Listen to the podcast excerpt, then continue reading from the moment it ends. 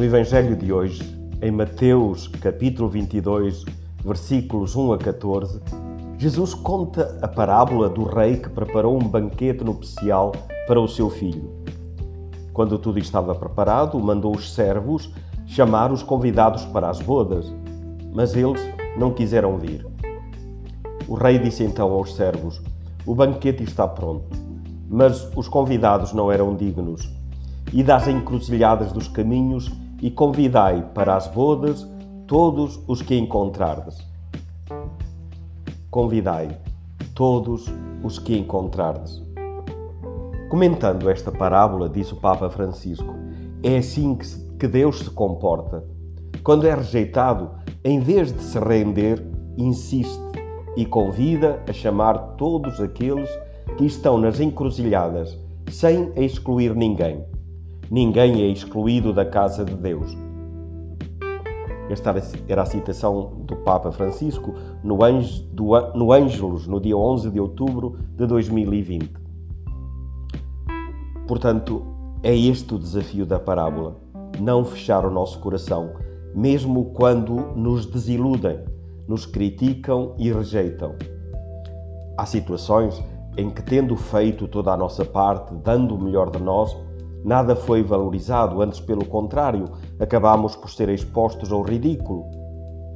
Isso pode levar a que nos afastemos, agastados, revoltados e decididos a desistir de fazer alguma coisa pelos outros.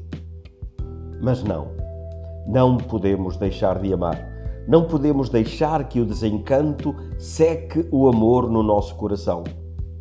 Não podemos deixar de alargar as fronteiras do nosso coração pois o próprio Deus, diante das nossas recusas, não se rende, não deixa de amar, de nos amar.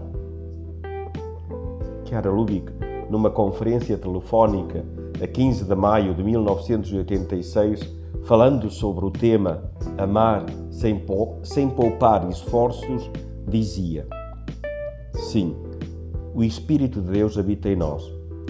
E nós sabemos muito bem o que o Espírito de Deus pode operar em nós. Ele difunde o amor nos nossos corações. Deixemo-nos, portanto, queimar, incendiar por este amor. Que Ele nada poupe em nós, que tudo em nós se torne cinzas.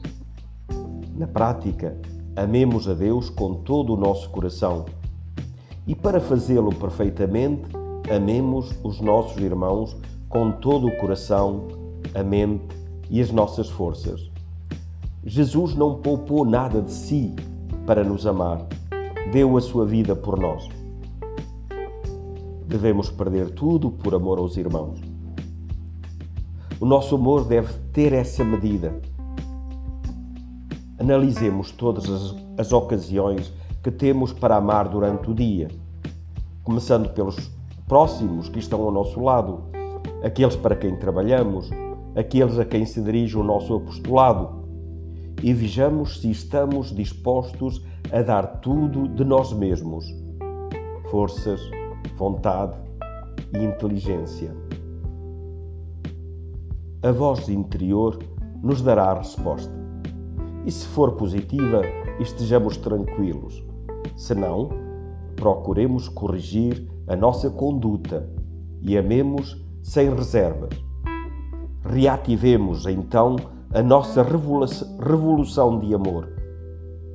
Amemos decididamente os irmãos até ao fim, sem nos poupar.